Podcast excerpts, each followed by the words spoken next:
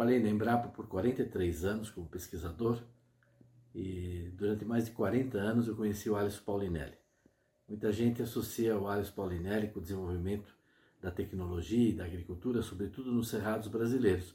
Mas ele se interessou por todos os biomas, não é? é fez até projetos para os vários biomas brasileiros. Eu trabalhei bastante no semiárido, mantivemos muitos contatos ao longo desse período. As pessoas destacam também tudo que ele fez, o que deu certo. Eu gostaria de mencionar aqui que muita coisa não deu certo. Vários projetos que a gente participou acabaram não acontecendo. É, no final, não foram aprovados, etc. Mas foi um aprendizado muito grande para as equipes, não só naquilo que deu certo, mas em tudo que ele fez também e que às vezes não conseguiu chegar no objetivo final, ele sempre almejava coisas muito grandes. Por último, eu queria destacar que o Alisson era um homem de diálogo. Hoje a gente vive no Brasil uma exacerbação de contradições, lacração, eh, as pessoas são incapazes de apresentar argumentos, muita gente vem com convicções. O Alisson não. Ele, muito mineiro, sempre procurou consenso, construir não é, é a paz. É, Para ele era uma preocupação, sabia o papel dos alimentos na construção da paz. E a ele se aplica aquilo que, de certa forma, numa parafrase, a gente encontra nos evangelhos. Ele buscava paz na terra pelos homens de boa vontade. Um abraço aos familiares e a todos que amigos que conheceram esse homem extraordinário.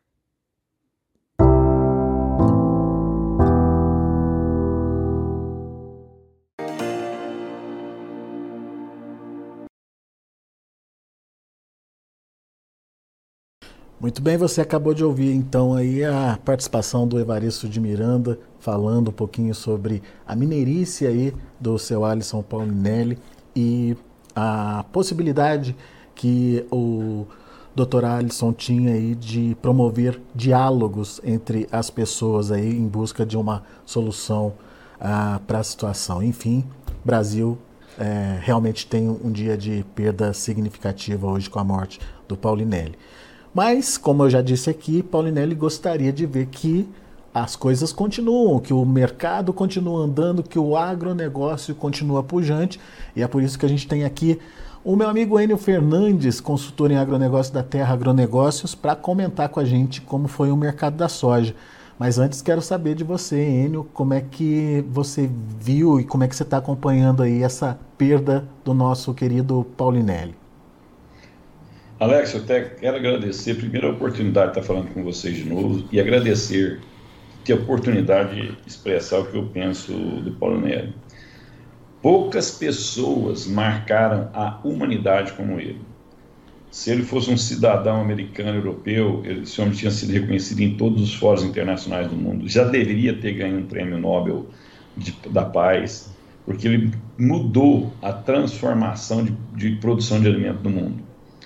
A Embrapa, junto com Paulinelli, ou seja, não foi ele em si, mas é capitaneado por ele, em investimento de milhões e milhões de dólares da sociedade brasileira, nós domamos uma região inóspita que é o Cerrado Brasileiro, hoje virou o principal celeiro do mundo, produzimos duas safras por ano, em algumas regiões quase 2,8 safras, porque depois do milho você planta soja, milho, depois a gente repõe a pecuária por um determinado momento. Então, a produção de alimento do mundo mudou. Outra coisa, ele iniciou uma pesquisa e ele, ensinou, ele iniciou um processo, e a pesquisa ela é evolutiva, você vai desenvolvendo, mas alguém tinha que ter dado essa pontapé inicial. Hoje, a produção agrícola brasileira está indo para novas áreas, né? áreas que eram completamente impensáveis de você exercer agricultura. Áreas com teores de argila muito baixos, volume pluviométricos não tão altos, mas graças a essa tecnologia de domar o cerrado, e de, de, uma nova maneira de pensar a agricultura, que um dos, dos promotores foi o Paulinelli, Alisson Paulinelli, junto com a Embrapa, essas duas instituições precisam ser reconhecidas internacionalmente. A ONU precisa fazer isso e o Brasil precisa fazer, que devia ser feriado nacional hoje no Brasil. Na verdade, devia ter um feriado no mundo em homenagem a ele, porque ele mudou a oferta de alimento no mundo. Se hoje a gente tem gente passando fome no mundo, sem o Cerrado Brasileiro, essa questão ia ser muito mais grave. E, e nós estamos exportando essa tecnologia para outras nações do mundo, para outras regiões do, do, mundo, em biomas parecidos ou, no, ou na mesma faixa equatorial do, do mundo. Então, assim, é uma pessoa que passou para a história. Ele, ele nasceu e ele mudou a história, ele mudou a relação do alimento no mundo por ter participado desse processo. Então, é, é para mim, é uma das pessoas mais importantes já pisar nesse país nosso. Muito bem, Enio. Obrigado pelo depoimento.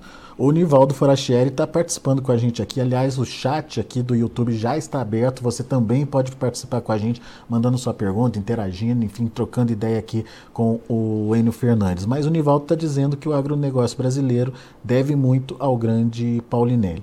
Obrigado, Nivaldo, pela sua participação e é isso mesmo. E é isso que a gente está fazendo aqui agora, agradecendo aí ao Paulinelli por tudo que ele fez.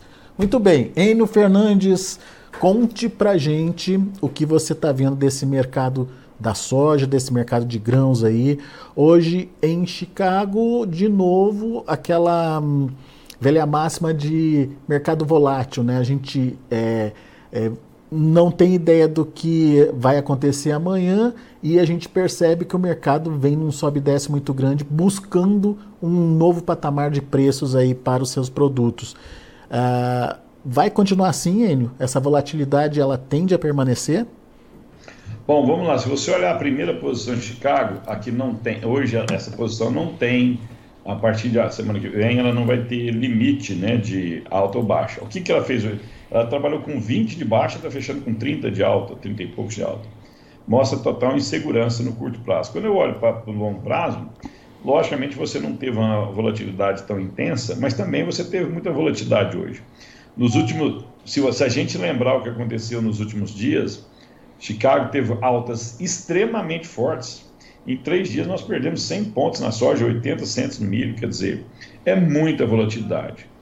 O que está acontecendo?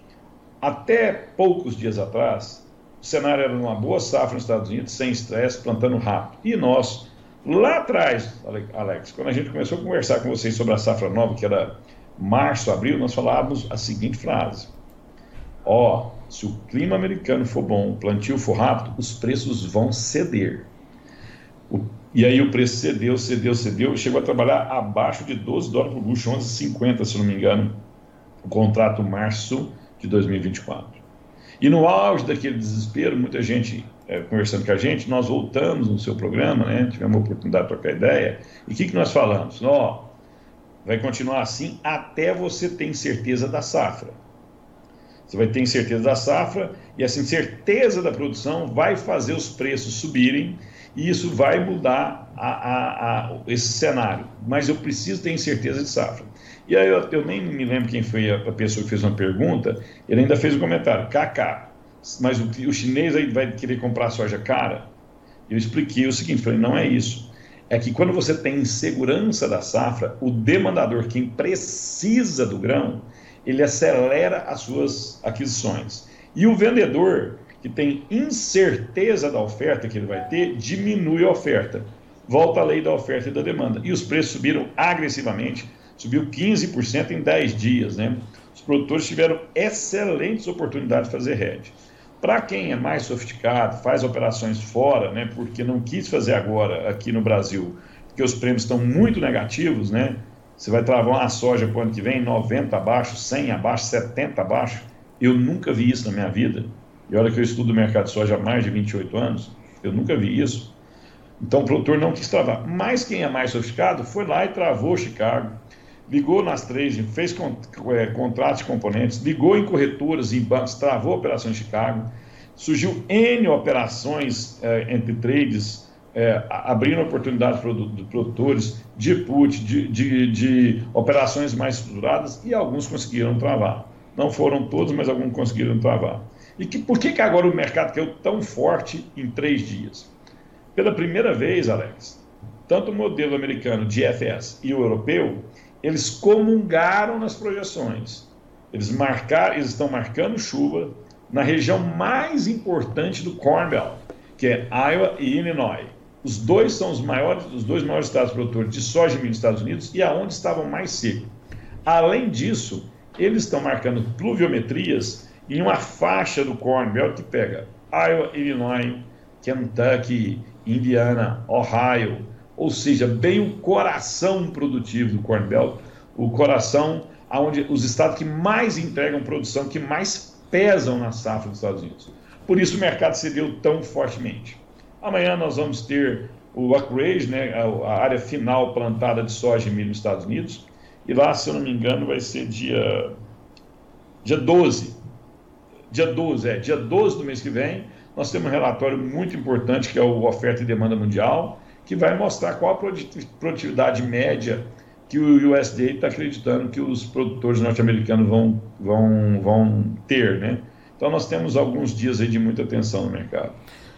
Quantos dias, Enio? Ou seja, a partir de quando a gente já, é, pelo menos, teria uma possibilidade de definir rumo para os preços, na sua opinião? Nós estamos falando de soja ou milho? Vamos falar dos dois. Soja e o milho. milho. é mais, o milho ele é menos resiliente que a soja. Ele, se ele sofre muito no começo, ele perde seu potencial produtivo. Lógico que não é perder a zero, né?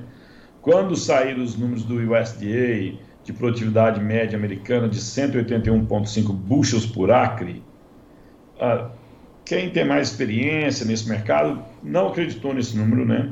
Já não acreditava se o clima fosse muito bom. O clima não foi bom, nós estamos com, com é, um clima muito, muito seco.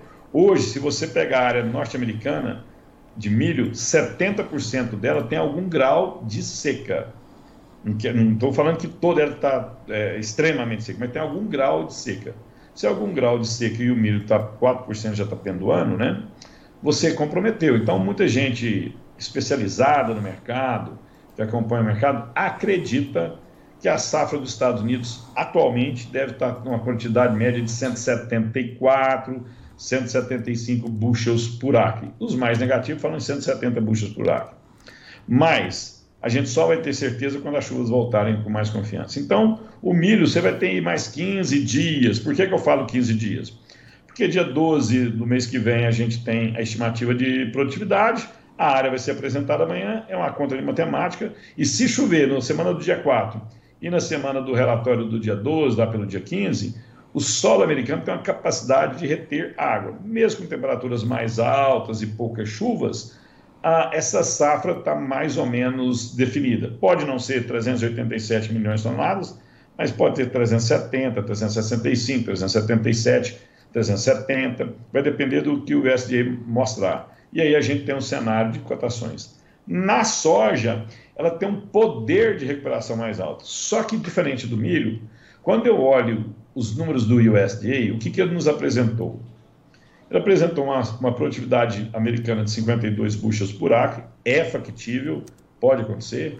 E quando eu pego a área plantada vezes essa produtividade, deu uma safra de 122,7 milhões de toneladas. Quando eu pego o esmagamento, a exportação e a utilização interna americana, o americano vai terminar a próxima temporada, que vai ser setembro de 2024, com estoque de 9,7 milhões de toneladas. Isso dá uma relação estoque-uso de 8%, mais ou menos 28 dias de consumo nos Estados Unidos depois de setembro. Não é um estoque confortável, mas também não é um estoque des, é, desesperador, porque o Brasil tem uma projeção de entregar uma grande safra. É pouco provável que a gente tenha uma quebra tão fantástica como a gente teve na Argentina. Se fosse só os estoques americanos, esses preços poderiam até estar um pouco mais altos. Mas se a gente quebrar a safra americana em 5%, 4%, uma conta rápida aqui, 5% de 122,7 milhões de toneladas, você tira da safra americana 6 milhões de toneladas. E aí esse estoque de passagem que é 9,7 vai ficar perto de 4. Aí é extremamente preocupante e nós vamos ver os preços subirem. Por isso, soja, a gente tem uns 30 dias, por aí, aproximadamente, para a gente ter uma visão mais clara da safra. Só que, se a safra americana for boa, a produtividade for realmente 52 bushels por acre, se o americano retirar 122 milhões, 123 milhões de toneladas dos Estados Unidos, com a projeção de uma boa safra brasileira, a tendência é esses preços cederem. No fim do dia, uma safra nos Estados Unidos perto de 120 milhões, 119 milhões, muda, mas não muda muito abaixo de 119 milhões, 116, 117, o estoque de passagem fica é, comprometido, com muita atenção, e aí pode ser uma grande oportunidade para os produtores é, proteger a sua próxima temporada. Agora tem que tomar muito cuidado. Você está colocando suas fichas todas no clima e isso é muito perigoso. É, pois é. E você trouxe, trouxe um balizador aí importante para a gente prestar atenção, pelo menos, Enio, que é os 120 milhões de toneladas. Abaixo disso, é, grande risco aí de redução de estoque e, consequentemente, isso pode ser positivo para preço. Por isso que o clima é tão importante. Hoje, por exemplo, teve o, aquele monitor de, de, seca, né, que eles divulgam semanalmente lá nos Estados Unidos, e a situação por lá piorou. A soja, que na semana passada tinha 57%, passou a ter 63% aí, é, de, de risco de áreas secas lá nos Estados Unidos. E o milho, 64% para 70%. É, ou seja, a, as condições vi, vi, vieram se agravando de uma semana é, de uma semana para cá. E por isso está todo mundo de olho nos mapas que você disse que agora estão convergindo para chuvas. Mas são boas chuvas, Enio, a ponto de é, recuperar essa, essa falta de água no solo? Estão apontando, sim, bons volumes, não só para a semana do dia 4, mas depois para a semana do dia 12, né? Alguma chuva perto do dia 12. Na verdade, essa chuva está entre 4 e 7, 4 e 10 ali, seria essa janela, né? São boas chuvas. Se vai, primeiro, se vai recuperar ou não, essa pergunta fica é, muito especulativa, que eu, a gente não sabe quanto que caiu de água, quanto que vai cair de água. Se cair 5, 10 milímetros, ajuda muito pouco. Agora, se a gente tiver chuvas de 25, 40 milímetros, né? E depois você tem uma outra chuva depois de uma semana de mais 20, 40 milímetros, isso ajuda bastante a soja, né? A soja tem esse poder de recuperação no milho, é, algum estrago já foi feito. Mensurar esse estrago antes da volta da chuva é muita aposta e pouco dado técnico. A gente tem que esperar a chuva voltar para você poder mensurar o que vai acontecer. Então, semana importante essa semana do dia 4. É, dizem que 4 de julho é um ponto de referência aí também para os preços, né? Costuma ser, né? A minha história mostra que na, quando a gente fala esses pontos de referência, a gente tem que tomar cuidado que tem, que tem pessoas que nos assistem que não vê, não assistem, não estudam esse mercado todo dia. Então, às vezes você fala, ó, é um ponto importante e, e a pessoa pega aquilo lá como uma verdade absoluta. Na maioria das vezes, o 4 de julho é um divisor de águas. Se depois do 4 de julho a Chicago começa a cair, você tem um cenário mais negativo. Após 4 de julho, se tem uma alta em Chicago, o cenário de construção de preço é mais positivo. Mas isso é na maioria das vezes. Na maioria das vezes, não quer dizer todas as vezes. Por isso é muito difícil você é, pegar regras de comercialização. Você tem que estudar cada caso, momento a momento. Muito bom. Bom, diante dessa constatação, nos resta esperar para ver como vai ser o comportamento da chuva e principalmente nos próximos dias, é, como elas é, virão nas lavouras americanas. Mas enquanto isso, aqui no Brasil, Enio Fernandes, o que, que a gente pode esperar? Bom, eu acho que você esperar é muito arriscado. Você tem, a grande maioria dos produtores já tem grande parte do seu custo de produção pronto, ou quase a totalidade dele. Se não, grande parte ele já comprou. Você está vendo Chicago a 12,70 dólares por bushel. Estou falando março e maio do ano que vem. Esse contrato estava a 11. Então, assim, é, é, é, é, recomendável você começar a se proteger. Eu não estou falando para você vender toda a sua safra. Ah, mas os prêmios estão muito negativos. Existem ferramentas no mercado, tanto nas instituições financeiras quanto nas tradings, que você pode travar só uma perna dessa, dessa negociação sua. O que forma preço em Chicago, o que forma preço da sua soja no interior do Brasil, são quatro pontos. Chicago, prêmio, positivo ou negativo. O basis, que é a despesa, e aqui você tem a despesa logística de porto e a margem da companhia que está travando para você. E o dólar. Agora, quando você pega na média dos preços, só Chicago já é 80% do seu preço. 80% do seu preço. Por que, que você não trava um pouco dessa operação para garantir o que você já tem sobre a mesa? Se você produz ah, 30 mil sacos, 100 mil sacos, por que você não trava 5, 6, 7? Começa a construir seu preço de venda na alta. Eu, o que, que, é, o, que, o que, que não é só o produtor, o que a maioria das pessoas fazem, né?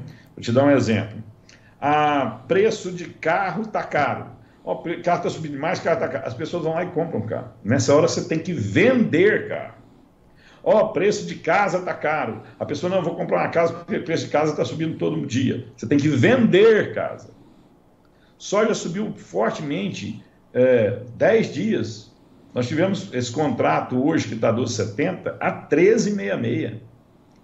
Então você vende parte, não é para vender tudo, não é para vender uma grande parte, não é especular. É que você tem parte do seu custo da compra, ou em dólar ou em reais, e você pode travar isso. Se o prêmio está ruim, você pode travar 80% do preço de parte que você já comprou. Se você não está satisfeito com isso, eu não quero esse tipo de risco, eu não quero esse tipo de preocupação, eu quero saber exatamente o que eu vou é, receber da minha soja. Então, trave o equivalente à parte que você já comprou. Porque já pensou se você vai lá e não vende nada, e a gente tem chuvas constantes, a safra americana é boa, a safra brasileira é boa, e a safra da Argentina é boa, nós vamos ver esses preços muito mais baixos que estão agora, muito mais baixos. O inverso também é verdadeiro. Se você não tem uma boa safra nos Estados Unidos, ou pior, pode ter uma seca no Brasil. Quem falou que não pode? Olha o que aconteceu ultimamente.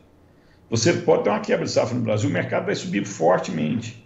O que eu estou querendo mostrar para os senhores e para as senhoras é você tem que ter uma estratégia de comercialização. E essa estratégia tem que ter um motivo. Eu não vendo porque eu acho que está caro, que está barato. Eu vendo porque me dá margem. E margem, você constrói ela dia a dia. É igual comer um queijo. Você não come o queijo inteiro. Come um pedaço, come o outro, come outro.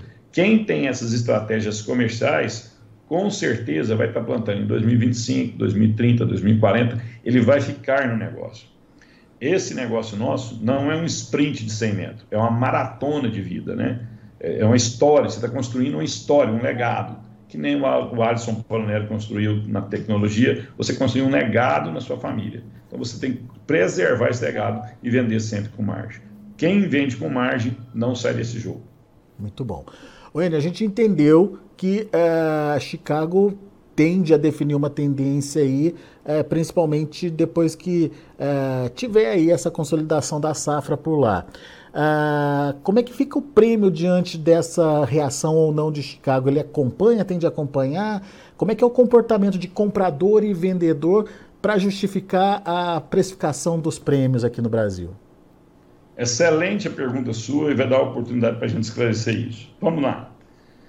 O comprador hoje, ele está teoricamente confortável. Ele acredita, os números mostram para ele que pode vir uma boa safra nos Estados Unidos. E eu tenho uma grande oferta agora no Brasil e parece que teremos uma grande oferta no Brasil para o ano que vem. O que, que esse comprador faz? Ele olha os preços históricos. Historicamente, tirando os dois últimos anos, preços perto de 13 dólares por bucho são caros. Isso não é a média dos últimos 5, 10 anos. Então ele olha isso. Bom, se os preços médios estão altos e eu tenho muita oferta, eu vou comprar cadenciadamente. Do outro lado da mesa, os produtores cá no Brasil é, viram a forte queda dos preços e estão vendo as suas margens extremamente apertadas, eles estão querendo proteger compra, é, é, suas, suas margens para o ano que vem. Eles começam a ofertar. O comprador quer comprar cadenciadamente, os prêmios sobem ficam mais negativos. Agora, quando eu tenho insegurança da safra, eu começo a ter quebra de safra de novo nos Estados Unidos. O comprador já fica inseguro. Ele viu esse preço bater 17 dólares por bushel. Ele viu o milho bater 8 dólares por bushel. Está 5 e pouco, 5,30. Quer dizer, opa, o sinal de alerta vai, vai ficar sobre a mesa. Quando eu falo compradores, demandadores, não é só quem precisa do grão a grande maioria do mercado são fundos especulativos, fundos de hedge. Ele vê essa oportunidade de, de alta, ele vai antecipa as compras, né? Hoje foi um momento que alguns fundos voltaram a operar no, nas, nas, primeiras posições. Por isso Chicago fechou com uma pequena alta, né? Aonde eu quero chegar? A, a, a segurança da oferta, ela muda a, disponibilidade do demandador e muda também a disponibilidade das origens, um em comprar e o outro em ofertar. Em tendo insegurança na safra, as origens retraem as suas vendas. O comprador começa a acelerar a sua venda e esse prêmio começa a ser menos ruim. Um exemplo claro é o contrato de setembro agora, né? Se você pegar o prêmio de julho para agosto, tem uma mudança muito grande. De agosto para setembro, tem outra mudança muito grande. Porque, em teoria, em setembro eu vou ter menos soja para ser comercializado. Se o americano também vê a safra dele sendo comprometida, ele tira o pé das vendas aqui. O americano tirando o pé das vendas aqui, o brasileiro também começa a ter insegurança se vai ter safra lá ou não. E lembra, o Brasil nem plantou, nós nem semeamos. Se nós estamos tendo dificuldade, presta atenção nisso aqui, Alex. Nós estamos tendo uma grande dificuldade de acertar pluviometria para que 10 dias. Como é que nós estamos prevendo que a safra brasileira vai ser boa? Pois é. Se eu não sei o clima para dar 15 dias, se os modelos americanos e os modelos europeus erraram consequentemente a pluviometria de 10, 15, 20 dias, como que eu vou saber se vai subir bem no Brasil ou não? Então, se tem muita água para passar debaixo da ponte, essa insegurança, caso quebre a safra nos Estados Unidos, ou, quando eu falo quebrar a safra, não é uma, é uma quebra muito extensa, não, 5, 6, 7, 6%, já põe um sinal de alerta para o comprador. Aí ele fica olhando a, a, a safra brasileira com menos segurança. Se tiver um pequeno atraso no plantio, começa a ter relatos, já existem especulações que nós podemos ter um janeiro em algumas regiões um pouco mais seco do que o normal. Uhum. Essa história não vai para frente porque eu tenho porque o momento agora é de sobe a oferta.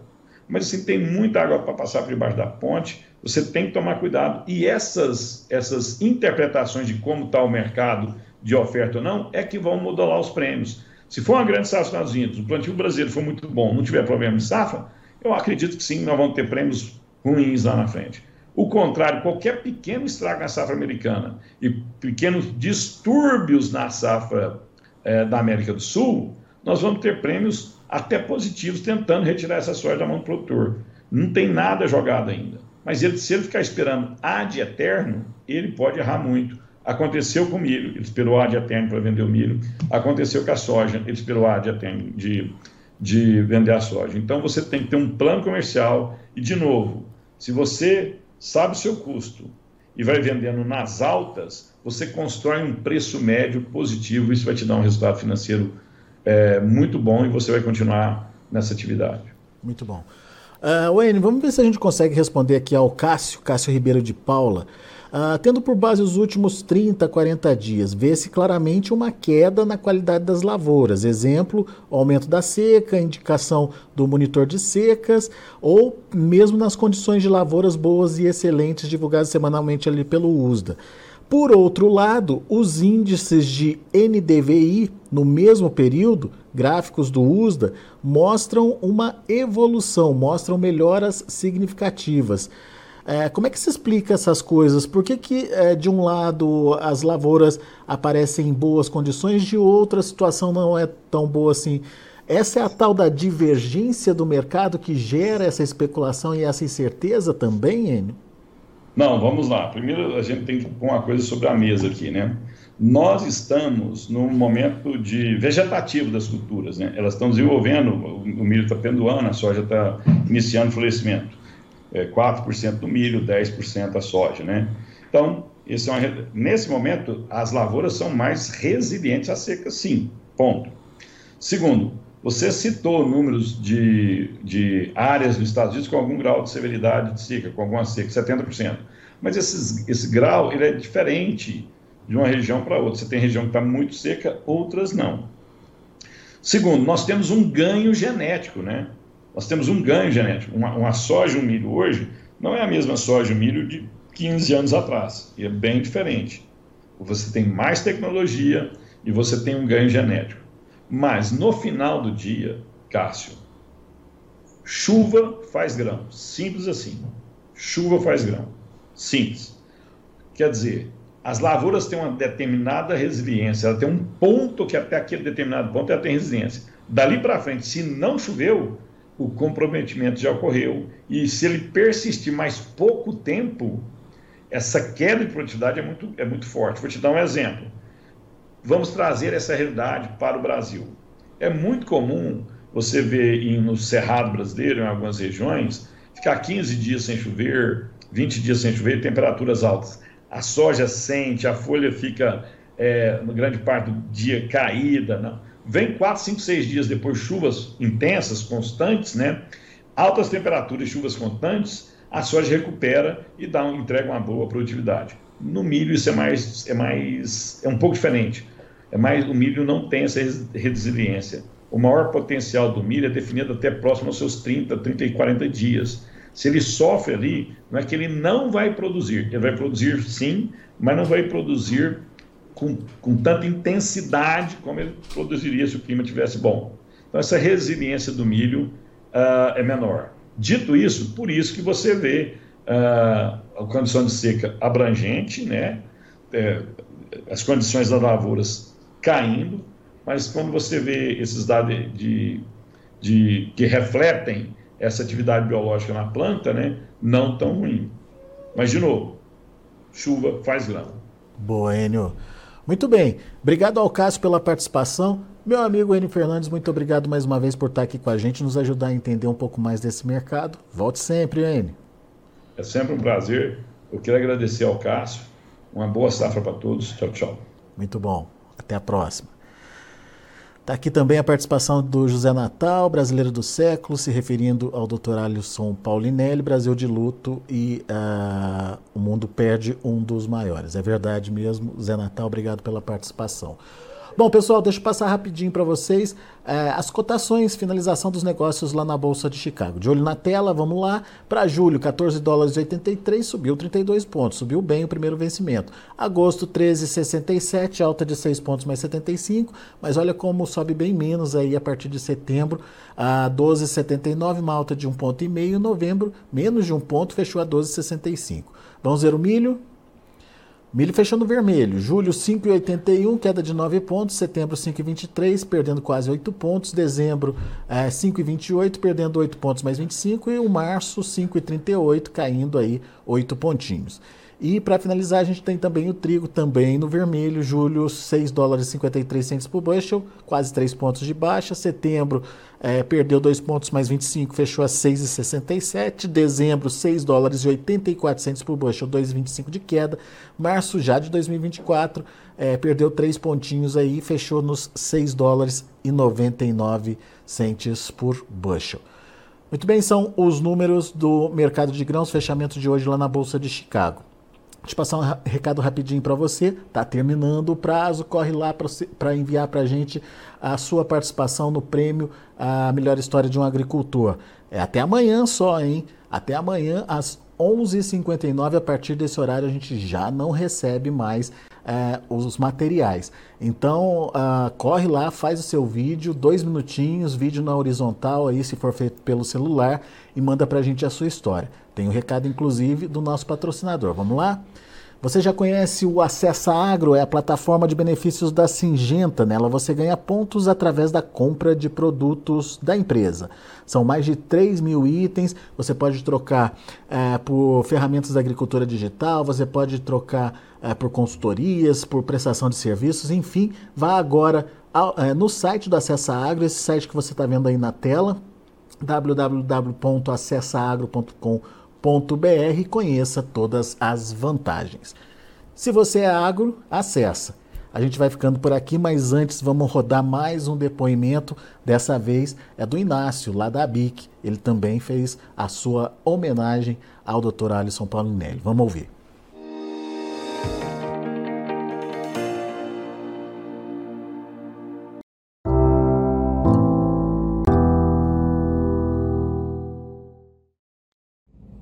Hoje é um dia triste para a agricultura e para a indústria brasileira de torrefação. Perdemos um grande incentivador das boas práticas fabris, da pesquisa e tecnologia.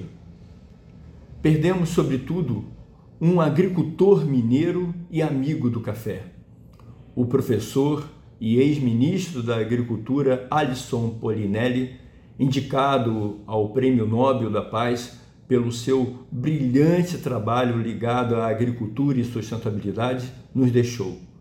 Mas também nos deixou um legado que honraremos praticando os seus ensinamentos e mostrando ao mundo que somos capazes de produzir e oferecer os melhores alimentos com total segurança alimentar.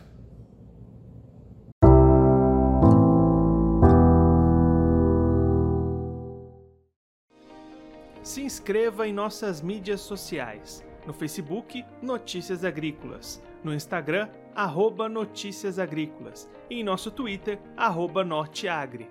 E para não perder nenhum vídeo, não se esqueça de nos acompanhar no YouTube e na Twitch Notícias Agrícolas Oficial.